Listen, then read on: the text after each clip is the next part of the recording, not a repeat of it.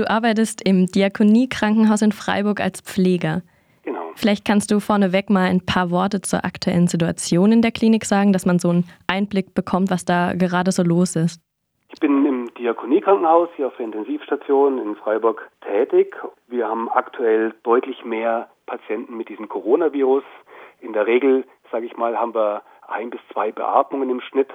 Im Frühjahr kamen dann sechs Beatmungen dazu, die alle das gleiche Krankheitsbild aufweisen.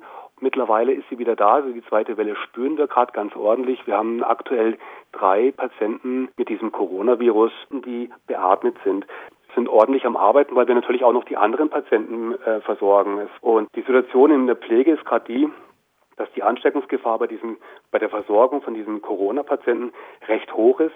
Wir haben sieben Kolleginnen und Kollegen, die sich infiziert haben mit dem Coronavirus und das dünnt natürlich auch noch die Personaldecke zusätzlich aus. Also gerade noch mal mehr Belastung zu der schon davor bestandenen. Zu, zu der normalen Belastung, ich sage jetzt mal, mal haben wir mehr, mal haben wir weniger Stress, aber zu diesem Alltag, den wir da eh schon zu bewältigen haben, auch den ich auch total gerne mache, aber jetzt eben rollt die Pandemiewelle dazu und wir haben deutlich mehr Beatmungsfälle und deutlich mehr zu tun dafür auch, genau.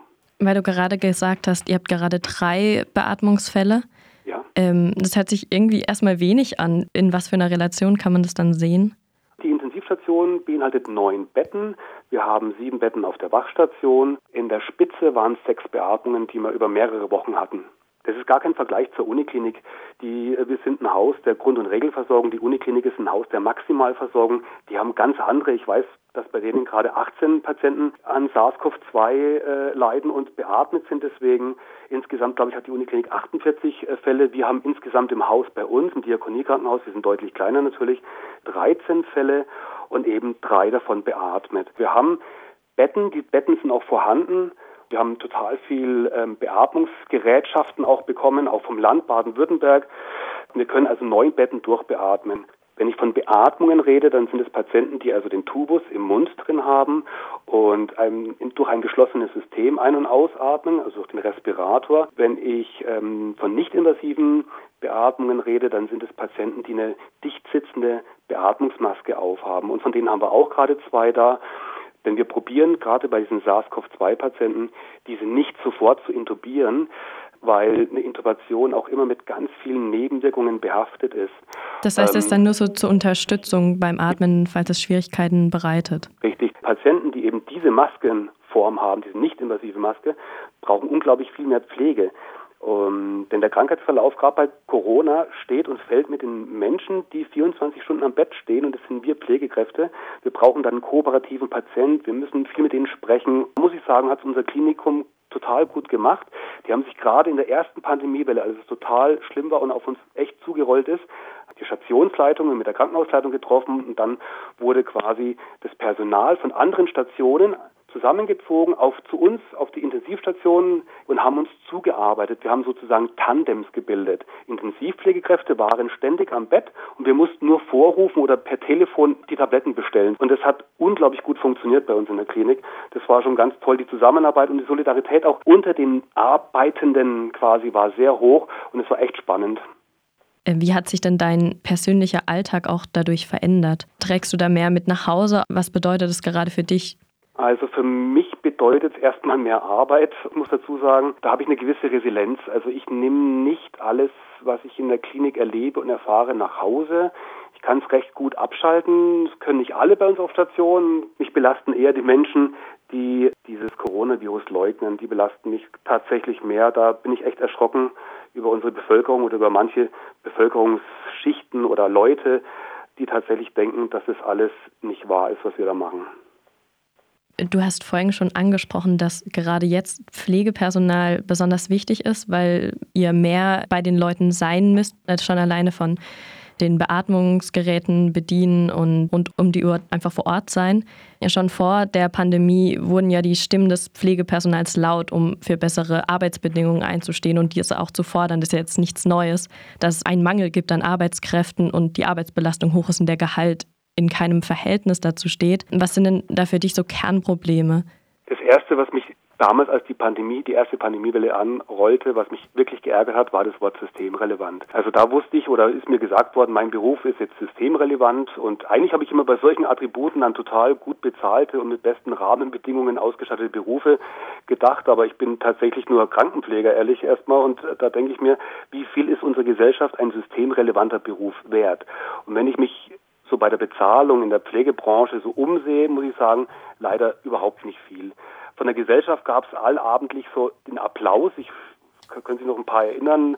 Da traten Menschen aus den Stuckdeckenvierteln unserer Nation, auch hier in Freiburg, aus ihrem Homeoffice auf den Balkon, um jenen zu applaudieren, die den Laden am Laufen hielten. Und es waren auch nicht nur wir Pflegende, das war, muss ich auch mal sagen, das ist auch unser Küchenpersonal in der Klinik, das ist auch unser Reinigungspersonal.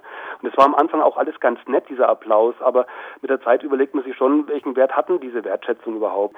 Meine Kritik ist, dass seit Jahren Kliniken kaputt gespart werden. Da wurde an deregulierte Märkte geglaubt bis zum Mond.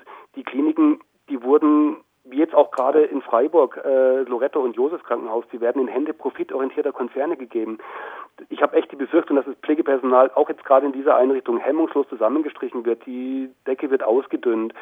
Von pflegerischer Seite gab es auch immer Protest oder Aktionen wie Pflege am Boden. Aber wenn so eine Pandemiewelle, wie sie jetzt auch wieder läuft, werden wir wieder wahrgenommen.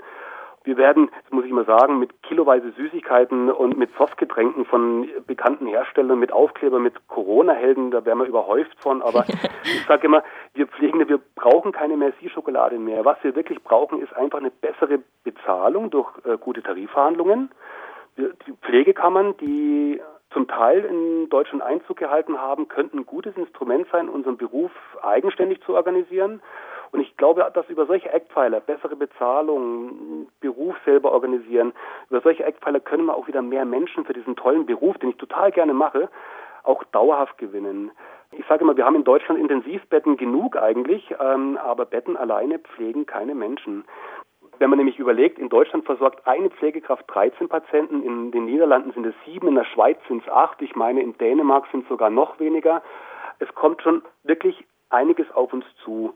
Und um mehr Schüler an die Schulen zu bekommen, hat sich tatsächlich die Bundesregierung erdreistet, muss man schon fast sagen, einen Werbefilm zu machen, der nennt sich Ehrenpflegers. Ähm, der wurde von den gleichen Leuten erstellt, die Fuck You Goethe erstellt haben. Und genau in diesem Format versuchen jetzt die Frau Giffey und Co. Pflegeschüler zu rekrutieren für diesen Beruf. Ich habe mir diese Folgen angeguckt. Ich muss sagen, das ist ein Schlag ins Gesicht für uns professionell Pflegende. Da kommt einer tatsächlich, der es in keinem Beruf geschafft hat und erzählt, er versucht jetzt mal bei den Alten und Kranken zu zu chillen, ja, und da ein bisschen Kohle zu machen und dann mal sehen, was passiert. Pflegen kann nicht jeder. Auch wenn es früher die CDU gesagt hat, pflegen kann jeder, es kann nicht jeder pflegen. Man braucht in diesem Beruf viel Idealismus, aber auch ordentlich Grips und unglaublich viel Empathie. 700.000 Euro hat sich die Bundesregierung das kosten lassen. Das Geld hätten sie mal wirklich lieber in die Pflege gesteckt. Pflege wird gerade auf jeden Fall wahrgenommen, schon alleine, weil sie in den Medien ständig präsent ist durch Corona. Ja. Doch die Wertschätzung ist bisher nur durch einen Applaus und Merci deutlich geworden. Es wurden ja viele Versprechen gemacht zu Beginn der Pandemie, gerade unter diesem Stichwort systemrelevante Berufe, dass jetzt auf jeden Fall etwas getan werden muss und verändert werden sollte. Also es gibt zumindest dieses Pflege, äh, unter Pflegepersonaluntergrenzengesetz, das ist natürlich jetzt zu Pandemiezeiten gleich wieder ausgehebelt worden. Also es wurde eingeführt, dass eine bestimmte Anzahl von Pflegekräften auf den sensiblen oder vulnerablen Bereichen der Klinik vorhanden sein müssen. Das betrifft vor allem die Intensivstationen auch. Das konnte gar nicht eingehalten werden, weil wir kaum Personal haben. Also von der Politik oder von der Gesellschaft auch, da erwarte ich, dass an den richtigen Stellschrauben gedreht wird, um den Beruf attraktiver zu machen. Wie gesagt, nochmal die bessere Bezahlung erfolgte einfach nicht. Es gibt eine Art wie soll ich sagen, Überökonomisierung der Kliniklandschaft. Das muss man aus den Köpfen raus. Kliniken werden nicht geschlossen, weil sie nicht gebraucht werden, sondern weil sie keine Gewinne generieren.